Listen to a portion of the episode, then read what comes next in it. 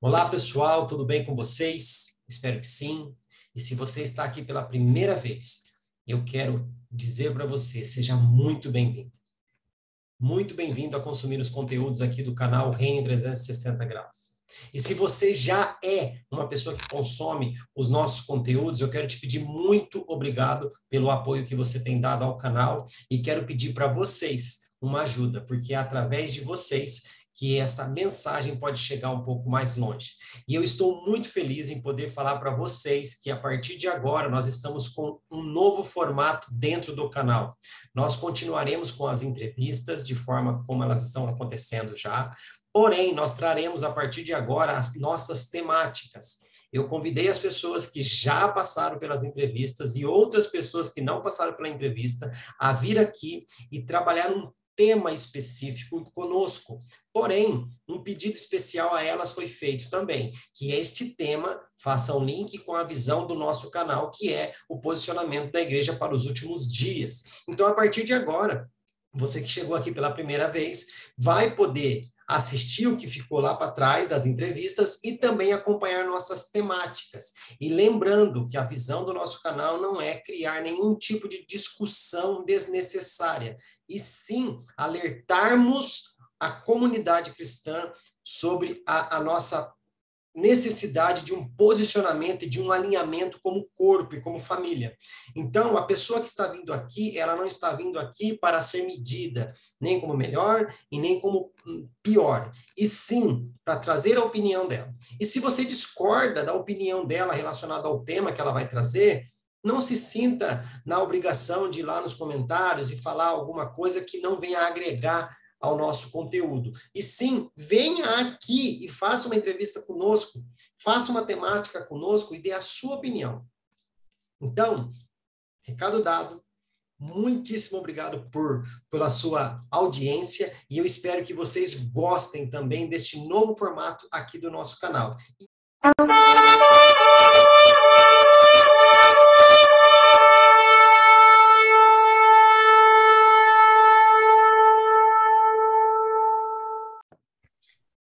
Estou hoje aqui novamente com o pastor Ivanil Mendes. O pastor Ivanil Mendes, ele já passou aqui pela entrevista, tá?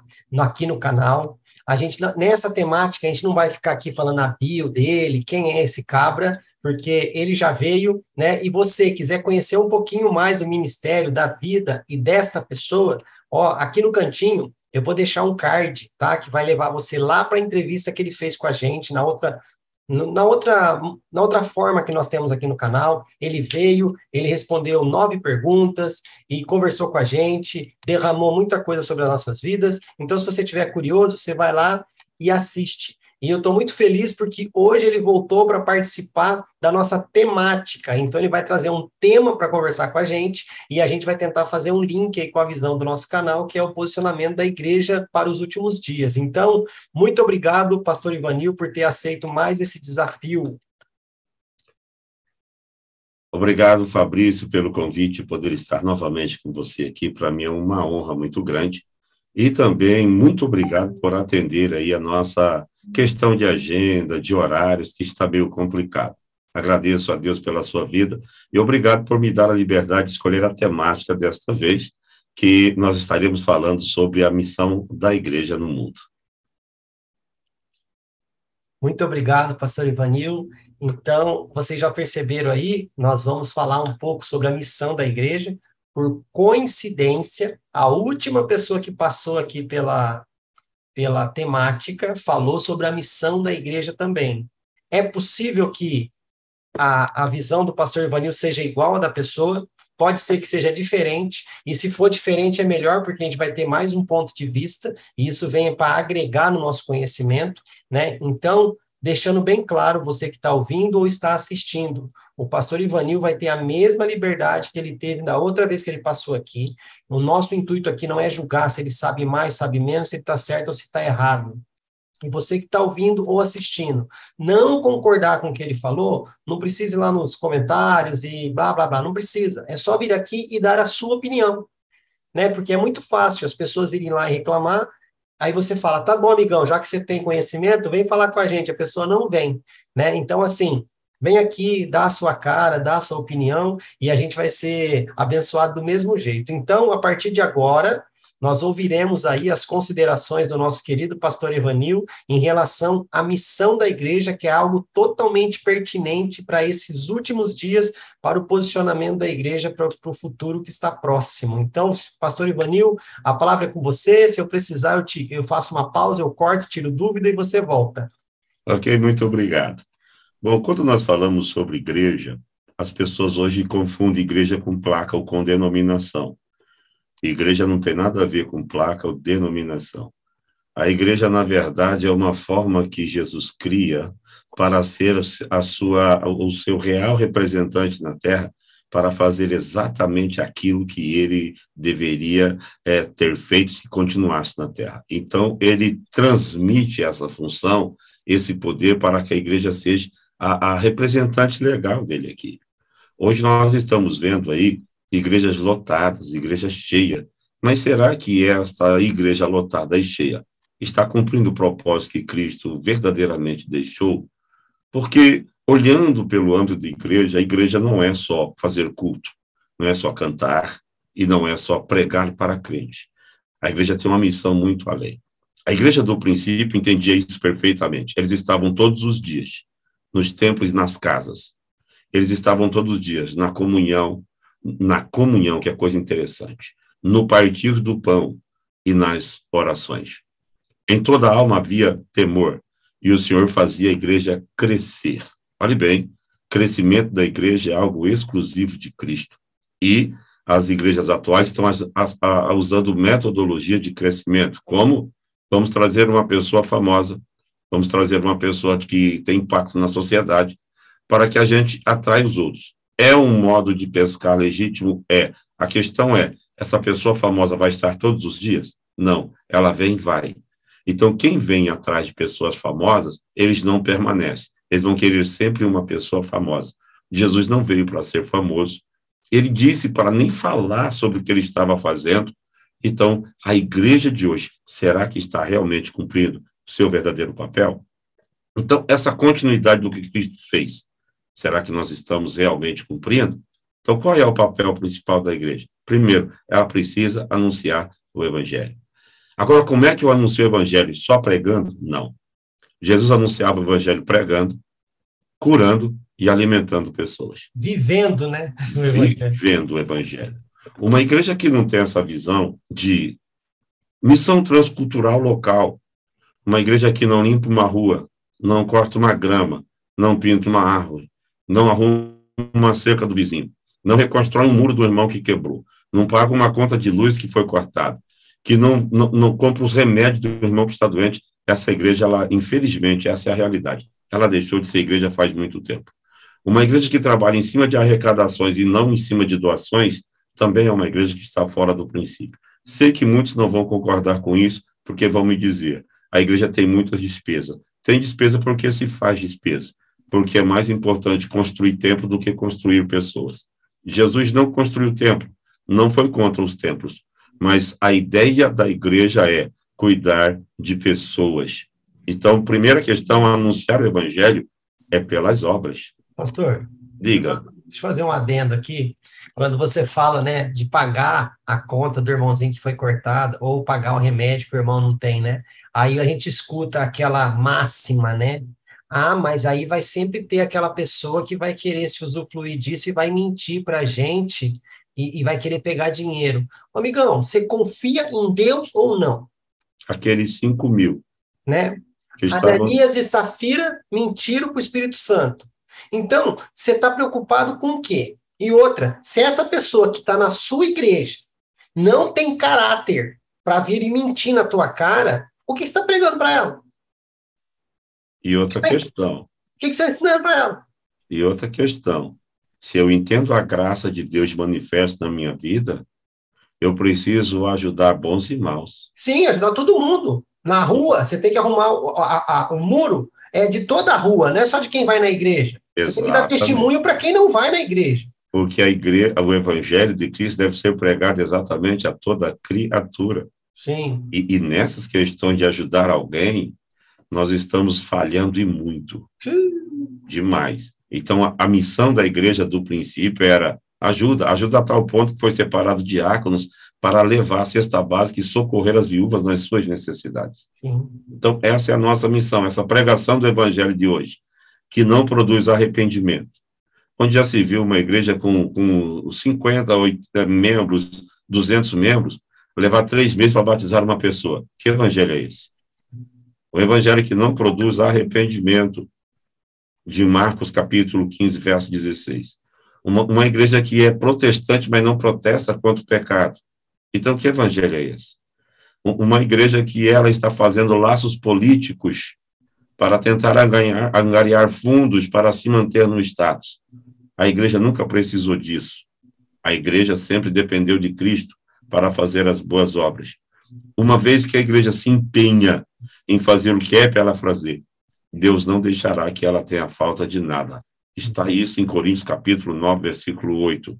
Mas quando eu perco a visão da igreja, então eu padecerei necessidades necessidades demais.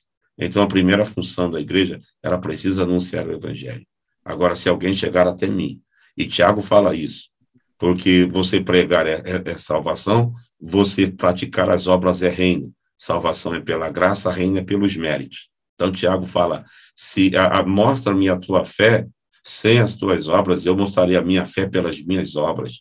Então, quais as obras que a igreja está fazendo? Nenhuma, nada.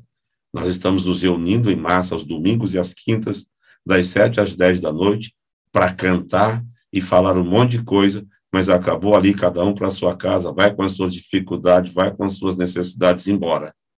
E não é nem culto mais, né, pastor? Porque é a gente vai lá, a gente vai lá para receber, ao invés de entregar. Exatamente. Culto é o lugar onde a gente entrega. Quem tem que ser cultuado é Deus, não é o homem. Eu não tenho que sair lá de, de lá se sentindo bem. Né? Ai, hoje o culto não foi legal. Não foi legal mesmo. Deus está falando a mesma coisa. Não foi legal porque você não entregou nada de bom. Por isso que não foi legal. Quando você vai entrega, pastor, achava, acho, sabe o que eu acho engraçado na matemática de Deus? Deus não perde para ninguém. E eu não estou dizendo que é troca, tá? E ele também não empata. Não, eu estou dizendo aqui que é troca, entenda bem o que eu quero dizer. Mas você vai lá e entrega algo para Deus, Deus não deixa você voltar vazio. E eu não estou dizendo que você deu 10, Deus manda você voltar com 20, não é isso.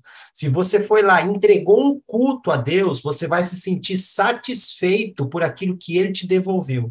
Seja uma exortação, edificação, a consolação, uma palavra, não interessa, você vai sair dali cheio. Agora, quando você vai lá para receber, você sai vazio. Olha como que é as coisas, né? Você dá, você, você sai cheio. Você, você recebe, sai vazio. Olha que beleza. Olha a pergunta. O que darei eu ao Senhor por todos os benefícios que Ele me tem feito? Nada. Porque eu não tenho nada para dar a Ele. Não. Não pode ser base de troca, porque na troca você tem que ter uma coisa que me interessa. É. Eu tenho que ter alguma coisa que te interessa. Não tem por nada amor. em mim. É não tem amor. nada em mim que interessa para Deus. É. Literalmente, nada. É por amor, pastor. É por, é por amor, amor, porque ele fez uma entrega de graça. Amém. Sem requerer nada em troca.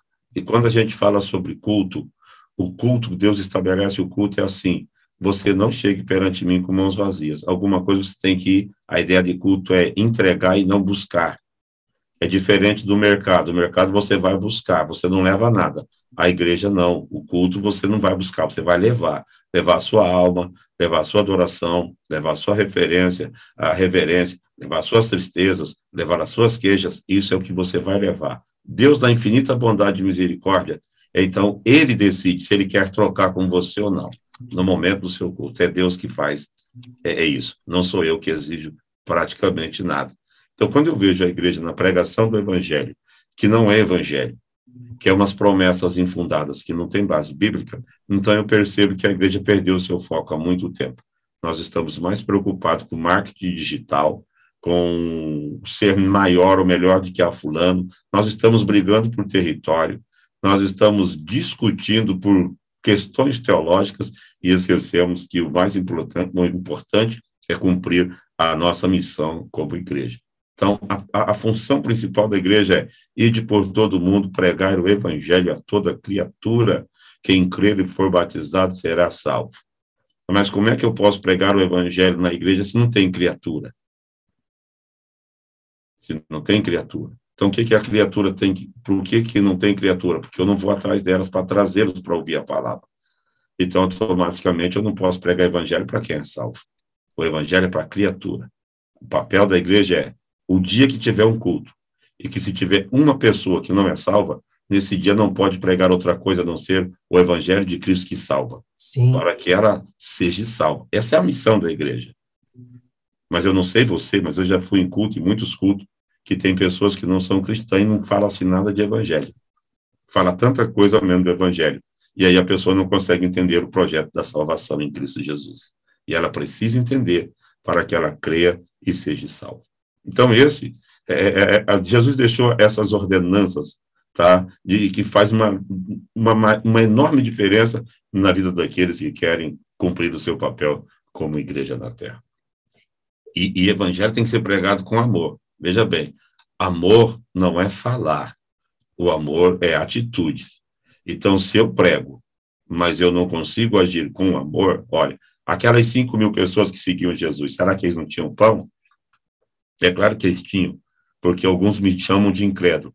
Eu não acredito no milagre da multiplicação do pão, eu acredito no milagre do compartilhamento, porque se fosse multiplicação de pão, é, não sobraria 12 cestos cheios de pedaços, sobrariam 12 cestos cheios de pães inteiros. Porque Jesus não multiplica pedaços, ele multiplica o pão inteiro. Então, eu acredito no milagre do compartilhamento. O que houve ali foi é, uma demonstração de amor que estava trancada. E todo mundo tinha o que comer, mas ninguém queria compartilhar com ninguém. Quando um menino quis compartilhar o que tinha, todo mundo foi tirando o pão. Ou seja, ele deu e todo mundo foi saciado. Todo mundo deu, porque é, é, é uma, por exemplo, se eu repartir, se eu repartir com você o que eu tenho, automaticamente a sua ideia vai, vai, vai, vai, vai brotar uma coisa. Se o Ivanil compartilhou comigo, eu vou compartilhar com o próximo que não tem. E no fim, irmão, quando um tem, todos têm. Quando um tem, todo mundo tem. Porque o Pai é nosso, o pão também é nosso e o perdão também é nosso. O pai ah, não é meu, o mas, pão não é meu. É, só que aí você também tem que falar o seguinte para esse povo que está ouvindo: Deus é nosso, o pão é nosso, a oração é nossa, o pecado é nosso. É nosso, o problema é nosso também. O, o, o, a doença do corpo é? Nossa, tudo nossa. Mas não, quando é pecado, o pecado é do irmão. Não, mas é porque nós não entendemos a questão de evangelho. É. Entendeu? Nós, nós chegamos a um ponto de igreja que nós conseguimos até medir o nível de condenação do pecado de alguém. Então, nós nos assentamos no trono para julgar. Então, em primeiro lugar, a missão da igreja é pregar o evangelho. E esse pregar o evangelho vai além de apenas falar. Tá? Eu tive uma experiência em Joinville uma vez, e eu fazia evangelismo noturno, estava um pouco frio. Eu tinha recém comprado uma blusa muito quente, e eu fui evangelizar alguém, e eu cheguei com aquela temática que eu não sei para quê, que até hoje as pessoas dizem que se prega o evangelho falando Jesus te ama. Eu não vejo isso na Bíblia, de Gênesis Apocalipse, ninguém falando, pregando o evangelho desse jeito. Eu não vejo de Gênesis Apocalipse ninguém pregando o evangelho para alguém dizendo Deus vai mudar a sua vida. Não existe essa proposta. Porque Deus não muda quem não quer ser mudado. A mudança parte de dentro da própria pessoa. Salvação não exige mudança. A mudança é você querer mudar e ser moldado por Cristo. E quando eu falei essa frase, Jesus te ama, a pessoa olhou para mim e disse, você também me ama? Eu disse, amo. Então, por que, que você está com blusa e eu estou com frio? Uhum. Então, eu tive que dar minha blusa para ele. E se eu não dou? Onde é que está a manifestação de amor? Não existiria. Então, eu fiz isso, naquele dia entendi. Esse negócio de sair na rua dizendo Jesus te ama não funciona. Porque quem tem que amar sou eu porque Jesus está na minha vida. Então, as ações de Cristo têm que fluir através de mim, aonde eu estiver e por onde eu passar. As pessoas não conseguirão ver Cristo de outra forma. Então, a igreja é apenas para mostrar às pessoas que Cristo realmente vive. Essa é a função da igreja. Mas existe uma outra questão que a igreja precisa saber. Para que, que ela foi estabelecida? Porque ela precisa ter um testemunho pessoal fortíssimo o testemunho pessoal precisa ser muito forte, porque nos foi dada essa graça. Então, nós recebemos o que? Paz, alegria, proteção, cuidado, perdão, restauração.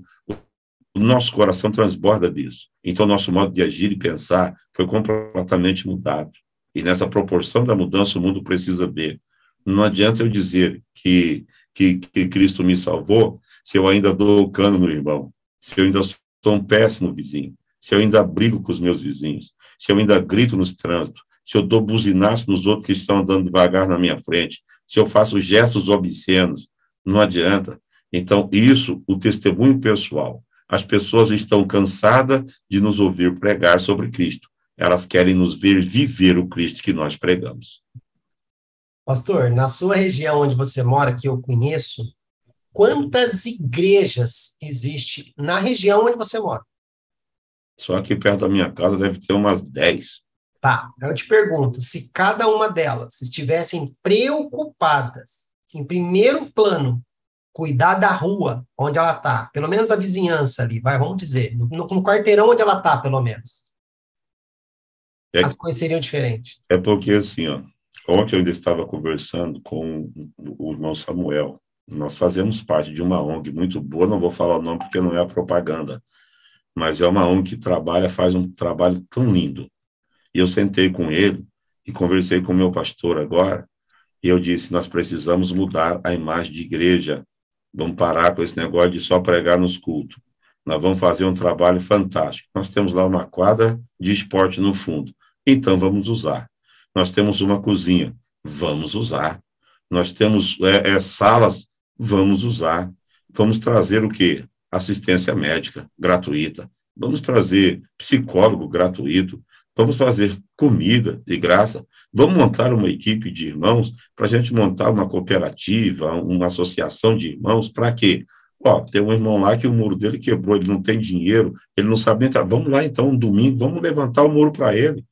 Ou tem uma, uma irmã que está em depressão, a casa toda suja. Pega lá umas cinco, seis irmãs, vão lá fazer uma faxina. Gente, isso é igreja, não é, é igreja. Igreja é isso. E o nosso testemunho pessoal pesa e muito. O primeiro anúncio que damos ao mundo é o nosso testemunho de vida. Pastor, assim, é que você está falando, está queimando aqui, porque eu penso exatamente igual a você. Aí o, o, a palestra vai passar três horas. Não tem problema. É, ó, eu vejo que a pandemia, porque assim, né? É, as pessoas costumam ver o copo meio vazio, em vez de olhar que o copo está meio cheio. Eu ouvi uma frase num filme Nada a Ver uma vez que fala o seguinte: toda adversidade é uma oportunidade não reconhecida. Por que, que eu estou dizendo isso? A igreja, na pandemia, ela só olhou para o caos, né? Sendo que ela poderia ter restaurado a sua imagem na sociedade se ela tivesse feito o quê? O prefeito, não tem lugar nos hospitais? Não tem. O meu templo está fechado? Está fechado. Então, aqui na nave da igreja cabe 20 macas.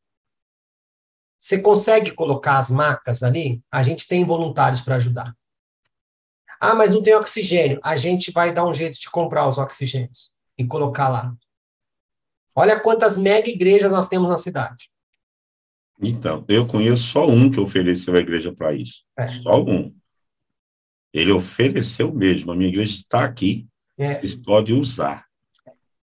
Só um. E aí a pessoa fala, mas aí o político não quis. Aí é problema dele. Mas se todas as igrejas, mega igrejas, se manifestassem, é. eu duvido. Um político não quis, mas e os outros? Então, e outra, se uma mega igreja consegue colocar mil marcas ali, as outras da cidade ajudaria contribuindo. Contribuindo. Com dinheiro o voluntário, mas não tem unidade, pastor. Não, não, pera um pouquinho, mas foi a Batista que ofereceu. E como eu sou da Assembleia, eu não vou ajudar. Ah, não, foi a Universal que abriu. E eu, eu não vou me, eu não vou me aliar com o pessoal da Universal, não, que eles só pedem dinheiro, sabe? Aí fica nessas picuinhas e perdeu a oportunidade de mostrar para a sociedade, ó, acordamos, é para isso que nós estamos aqui, é para servir vocês. E não para Ah, outro dia mesmo, eu conversando com uma pessoa, eu preciso falar, preciso falar, pastor, desculpa. Falando Depois sou eu que falo, né? É, é, é, é. A pessoa conversando comigo, não, mas a gente precisava fazer uma, uma festa, um negócio, tudo tal. Eu falei, amigão, por favor, o que, que a igreja tem feito pela comunidade aqui em volta? Nada. Agora a igreja está com dificuldade financeira, você quer fazer uma festa para trazer a comunidade aqui, para pegar o dinheiro dela. Ah, pelo amor de Deus, vamos parar com essa hipocrisia. Se vai fazer festa, faz a festa de graça e traz a comunidade para cá. Oi? Ah, mas vamos lá, vai. Então, veja bem, a igreja ela é feita para investir em pessoas. Você já leu o, a parábola do samaritano muitas vezes, né? E, e, eu cresci ouvindo dizendo que o samaritano é Cristo, e nunca foi. Cristo não é o samaritano. O samaritano é a igreja. É a igreja que anda pelo seu caminho, que acha as pessoas espancadas, que acha as pessoas meio mortas. A igreja, não é a religiosa. É a igreja. Que a religiosa passou lá. Passou a religiosa e a filha dela. Passou é, também lá. A religiosa passou lá. A igreja de verdade, ela não se preocupa em ir para Jerusalém, também não se preocupa em ir para Jericó. Ela está andando no caminho completamente inverso. Então, quando a gente fala da questão de testemunho pessoal, dessa questão que as pessoas querem ver mais o que fazemos do que o que falamos, o princípio da igreja, o pessoal estava chegando olha que eles diziam, esses que alvoroçaram o mundo chegaram até nós. Mas eles alvoroçaram o mundo como, gente? Só pregando? Nunca. A vivência deles era diferente. A, a, a vivência da época. Hoje, não existe mais isso. E eu, como pastor, eu, eu, fiz missão no Uruguai, fiz missão em Santa Catarina, eu faço missão na Bahia, e agora Deus me deu o privilégio de chegar na África, eu vou estar lá por 30 dias. E eu tenho que bancar toda a minha despesa de ida e volta e ainda comprar comida lá, para onde eu vou. Então eu vou ficar 30 dias sem ganhar um centavo, nada, para ir lá atender um povo que é carente demais, vive num, num estado de extrema pobreza, e eu estarei lá na África. Eu, eu já tive convite para ir para a Espanha, Dinamarca, Portugal e Estados Unidos. Nunca quis tirar passaporte. Quando surgiu a proposta de eu ir para a África com todas as contas pagas, já meti a cara para tirar passaporte. Parece loucura isso, né? Parece uma loucura isso aí. Uhum. Mas não é. O nosso testemunho pessoal, ele tem um poder impactante. Vou contar uma coisa para vocês. Aonde eu moro aqui, de frente tem um bar. Tem baile todo sábado, das 11 até as 2. Antigamente era até as 4. Só que eu vim morar. Só que aqui morava um pastor. Quando soube que era outro pastor que vinha, a rua ficou em alvoroço. Porque o outro pastor brigava com todo mundo brigava por causa de muro, brigava por causa de janela, brigava por causa do som, brigava por causa de carro. Era, era incômodo sobre incômodo. Então, quando nós chegamos aqui, a ideia é: chegou o pastor. Pastor morou aqui a vida toda. Nunca entrou no bar da frente. Eu já tenho até nome lá e confiado, refrigerante, doce, quando eu quero, no bar da frente. Esses dias os vizinhos falaram para minha esposa: Nós estamos orando para vocês nunca saírem daí. Nunca saírem daí. O que, que é isso? Testemunho pessoal. É testemunho pessoal, gente. Nós precisamos entender que os nossos vizinhos precisam ver em nós um comportamento cristão. Se eu não consigo mudá-los, eles precisam ver a mudança em mim pelo meu testemunho pessoal. Porque eu brigando descobri que eu não mudo ninguém. Eu discutindo, eu não mudo ninguém. Então, as minhas ações é que vão mudar as pessoas. Então, o primeiro anúncio que nós damos ao mundo é literalmente o nosso testemunho de vida. Pastor, a gente evangeliza as pessoas pedindo sanidade de uma pessoa que não tem. Quem deveria ter a sanidade era a gente. Eu trabalhei numa, eu trabalhei uma vez com, com moradores de rua, né? E tinha pessoas que iam lá como voluntários e começavam a criticar. É, mas o cara que vai vir só comer, depois vai voltar lá para usar a droga dele, para fazer as palhaçadas dele. Onde já se viu? Eu falei, querido, o que você está fazendo aqui? O que, que você está fazendo aqui? Deus falou para você que é para você cuidar de quem? Independente da situação dele, não é troca, amigão. E outra, você está pedindo sanidade para quem não tem. O cara não foi liberto ainda. O cara não foi curado, o cara não foi restaurado. Ele vai vir aqui comer quantas vezes ele quiser e vai voltar para a rua fazer o que ele faz enquanto Deus não libertar ele. Mas com esse tipo de atitude que você tem, quando que essa pessoa vai ser liberta? E, e o que, que Jesus disse? Quando os fariseus achavam que eram tão bons, ele disse assim: não tem problema, não. Eu não vim para quem está são. É, eu vim para os doentes, filho. E são não procura médico mesmo, não precisa. Então Jesus estava pouco ligando para isso. Mas nós não, nós queremos os sãos. Sabe por quê? Nós queremos os sãos com a gente. Porque o som não gasta remédio. O som não dá trabalho. Não dá trabalho, não precisa do nosso tempo. O são tem o seu carro, tem a sua casa, tem o seu trabalho, tem o seu dinheiro. É. Mas o doente não. O doente envolve preocupação, atenção e tempo e dedicação. E é o que menos nós queremos, na verdade. Talvez eu vou apanhar demais quando as pessoas começaram a ver a questão de igreja e perceber a defasagem que nós estamos vivendo. As igrejas não estão mais sendo igrejas. Templos enormes fechados durante todo o dia e só abre para culto ou para ensaios. Isso me revolta. Aí, nessas horas, nego mete a boca na Universal, mas em qualquer Universal que você passa, tem uma pessoa lá dentro para te ouvir. Das 8 às 10 da noite. Antes era 24 é. horas. Agora não é. sei o motivo pelo que parou, mas era 24 horas. A gente saía de vigília às vezes, passava em frente de Universal, tava lá a luzinha acesa. É, é porque nós somos especialistas em bater em quem está fazendo aquilo que é. nós deveríamos fazer. É. Nós deveríamos fazer e não fazemos. Então, a minha ideia é assim, ó, eu não vou deixar você fazer aquilo que era para mim fazer, porque a minha consciência diz que eu estou errado. É. Então, eu faço você parar e automaticamente a minha consciência fique tranquila. Essa é a ideia. Mas então, veja, a igreja precisa pregar o evangelho, dar testemunho pessoal e amar o próximo.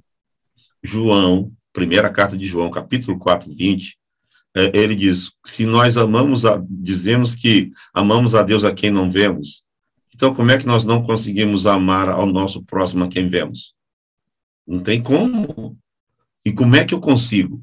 Como é que eu consigo amar Deus que eu não vejo e não amar o meu irmão que eu estou vendo? Como é possível? É uma pergunta, é uma pergunta que ninguém sabe responder, né? Ué, eu não eu consigo amar quem eu não vejo e não consigo amar quem eu vejo? É. Mas por quê? Porque as pessoas não entenderam o segredo, a temática da igreja. Não. Deus não tem pés, não tem mãos, não tem boca, não tem olhos e não tem ouvidos. É, e o que ele tem está na glória, ele é espírito. E ele não pode se materializar. Então, o que, é que Deus faz? Ele institui a igreja, para que a igreja seja a boca, os olhos, o ouvido, os pés. Então Deus fala com a minha boca, vê com os meus olhos, ouve com os meus ouvidos e ama com o meu coração. É, mas explica para o povo que isso é uma analogia, senão Deus vai, Deus vai ficar pensando que Deus é uma energia, né? Uma Não, mas Deus é espírito, portanto, por ser espírito, ele é incorpóreo, ele assume a forma que ele quiser. Então, quando se fala que Deus tem uma forma, todo mundo imagina um velho branco com a barba grande, com a bata de uma vara, sentado num trono para bater em todo mundo que peca. Com cara feia? De, e com cara feia e horrível, não. Então, se você ficar de barbudo, os caras vão achar que você é Deus, porque você é feio, é velho. E sou brabo. E é sou brabo. Então, a imagem desse Deus. É brincadeira, hein, pastor? É um Deus que transcende tudo isso, por ser espírito. Então, um corpo não pode lhe conter. Se nem a terra consegue lhe conter, toda a terra só serve como descanso dos pés, então Deus é um ser pessoal, porém real, e que ninguém jamais viu e nem pode ver, pois habita na luz inacessível. Então, se ele habita na luz inacessível e ninguém pode ver, então ele fez o homem, sua imagem e semelhança, Tsalan e Demut, é a imagem exata daquilo que pode ser visto. Gente, a igreja não entende isso. Eu sou a imagem exata de um Deus que pode ser visto através da minha vida. A igreja é nada mais, nada menos do que isso. É, deixa eu ser herege uma vez aqui. Mais uma. A igreja é uma reunião de deuses. Amém. É, ué. Por quê? Porque quando Deus fala para mim fazer, olha, olha, até a oração da igreja é assim: Deus faz, Deus vai, Deus age. Deus não, não, vocês estão completamente de fora. Vocês têm que orar para saber o que é para vocês fazer. Porque o que é para mim fazer, não precisa ninguém mandar e nem pedir. Eu faço porque eu sou responsável. Agora, quando você fazer o que é para você fazer, então, eu vou fazer o que é para mim fazer. A questão é que você fica mandando eu fazer, mas você não faz o que é para você fazer. E Deus não faz nada se não for através do meu corpo, rapaz. A igreja é para isso. E nós precisamos acordar para essa verdade. E, e, e, as pessoas estão muito equivocadas. Quando eu falo de amor ao, ao próximo, hum, é, é, Gálatas diz que nós devemos amar ao próximo como a ti mesmo. Ora, como é que eu amo alguém como eu me amo? Eu faço por ele aquilo que eu gostaria que se fizesse por mim se eu estivesse na situação dele. É, é, isso é amar o próximo. Eu vou fazer pelo meu próximo aquilo que eu, eu gostaria que fizesse por mim se eu estivesse na situação dele. Sim. Essa é a temática de toda a Bíblia, que a gente não enxerga quando lê. Mas igreja, ela vai muito além de tudo isso aí. É. Muito mas. Você, mas você concorda que foi tirando aos poucos isso da igreja e hoje está estourando de forma extravagante na nossa cara, de forma escancarada na nossa cara? Ou a gente estanca essa sangria, essa hemorragia, na verdade, e dá um passo atrás e volta, pastor, senão. Na verdade, assim, nós tomamos uma proporção completamente diferente do princípio de igreja. Então, para mim, o que importa é quantas pessoas tem no culto e não quantas pessoas vão se salvar. Eu conheço pessoas que eles não conseguem ministrar se eles estiver numa igreja de 300 bancos, tiver 10 pessoas. Eles querem pregar numa igreja que tem 300 bancos, mas tem 400, sem em pé, é. para delirar massas.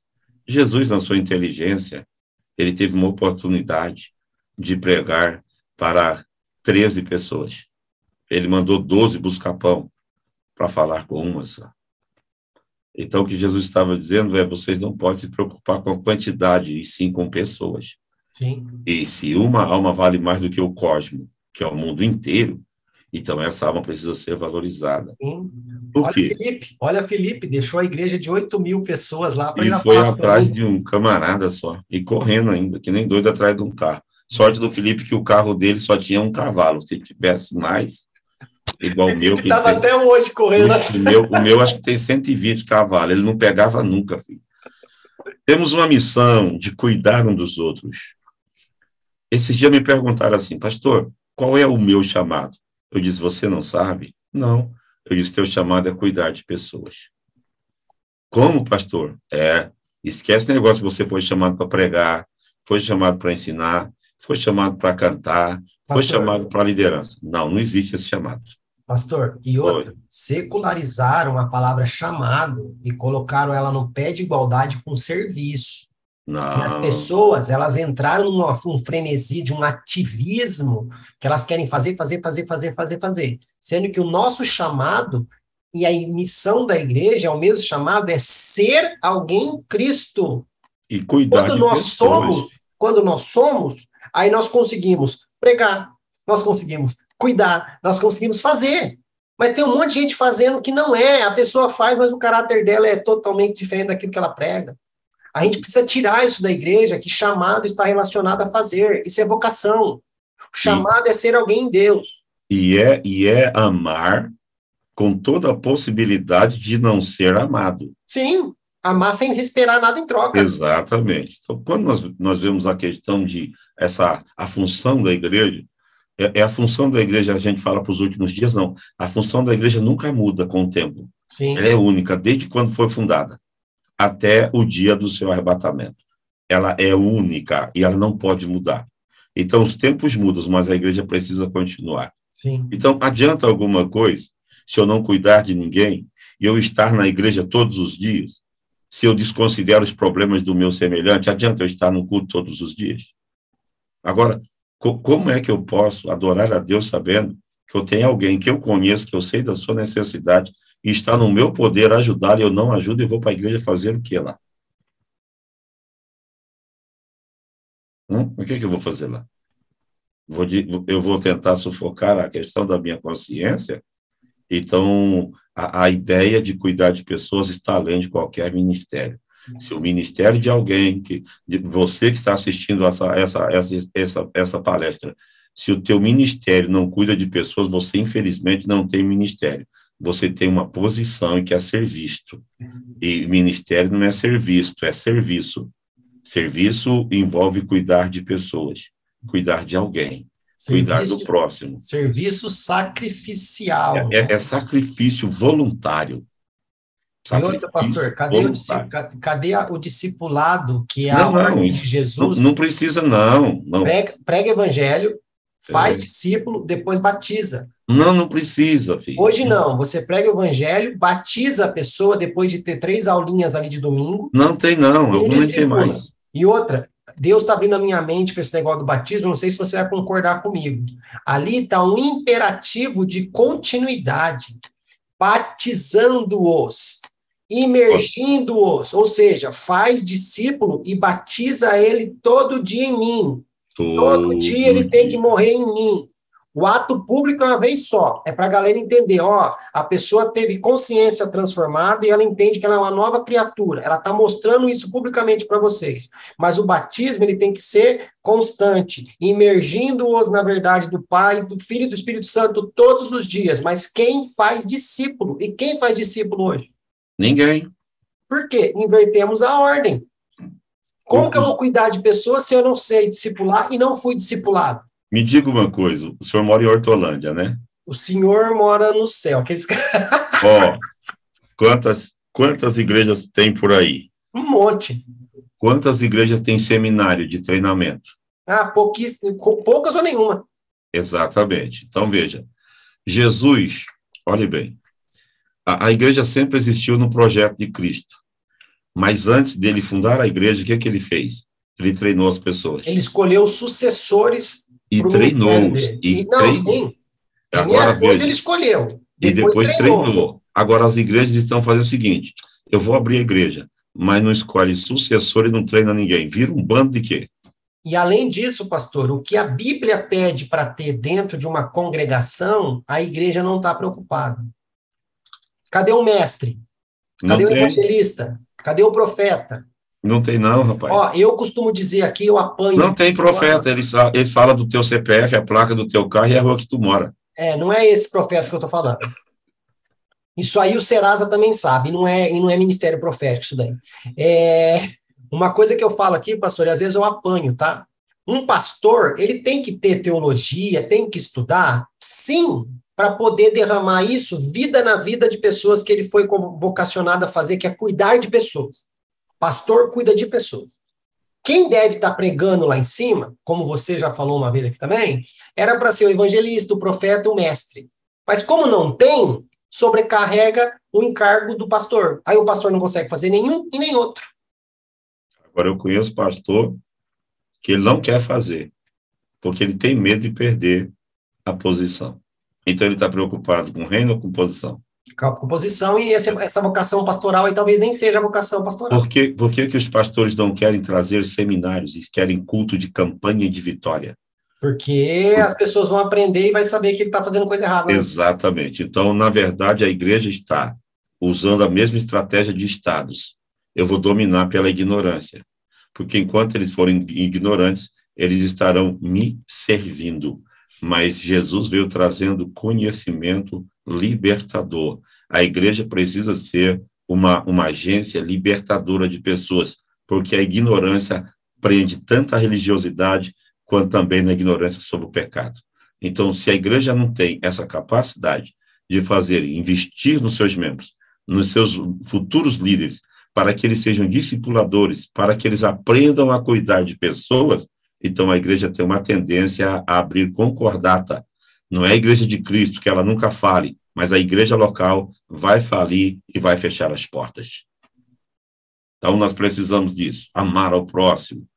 E amar ao próximo, nós precisamos treinar pessoas. Eu fiz um seminário agora, capacitando pessoas para cuidar de pessoas. Eu estou subindo na plataforma também.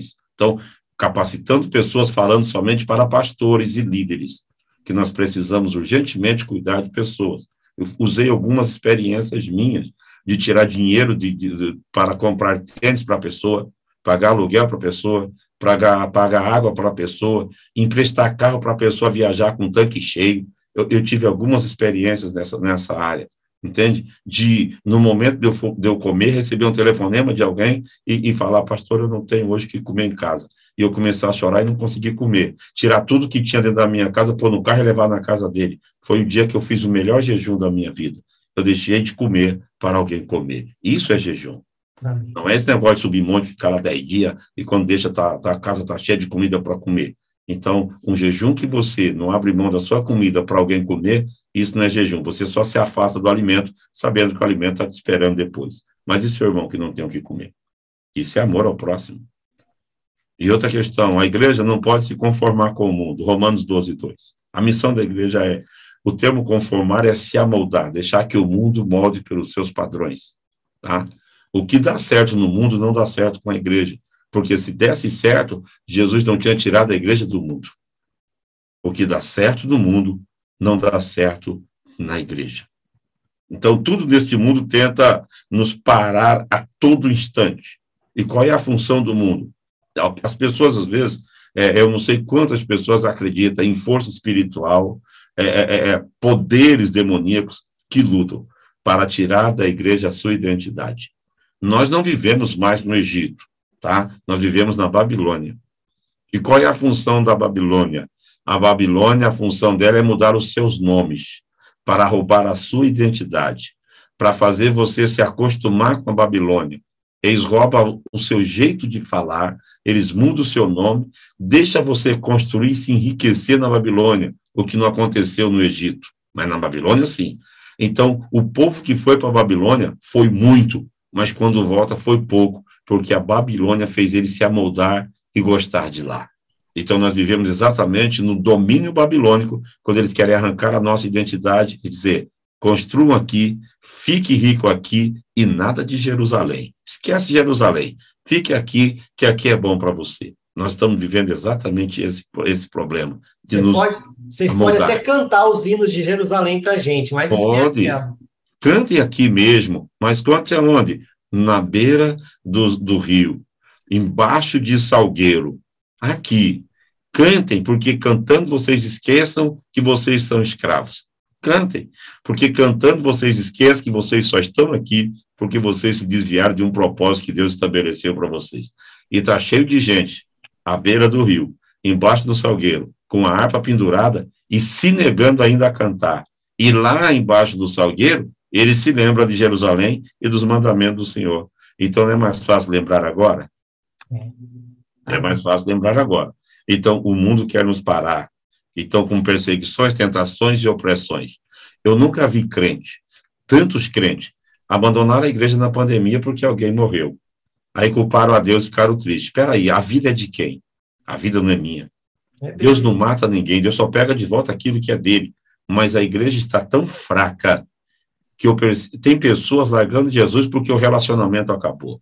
Tem pessoas abandonando Jesus porque a porta de emprego fechou. Tem pessoas abandonando Jesus porque roubaram a bicicleta dele.